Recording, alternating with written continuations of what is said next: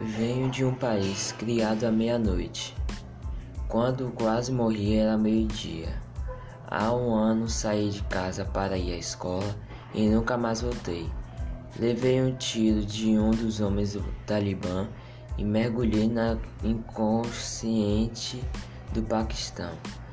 Algumas pessoas dizem que não porei mais os pés em meu país, mas acredito firmemente que retornarei.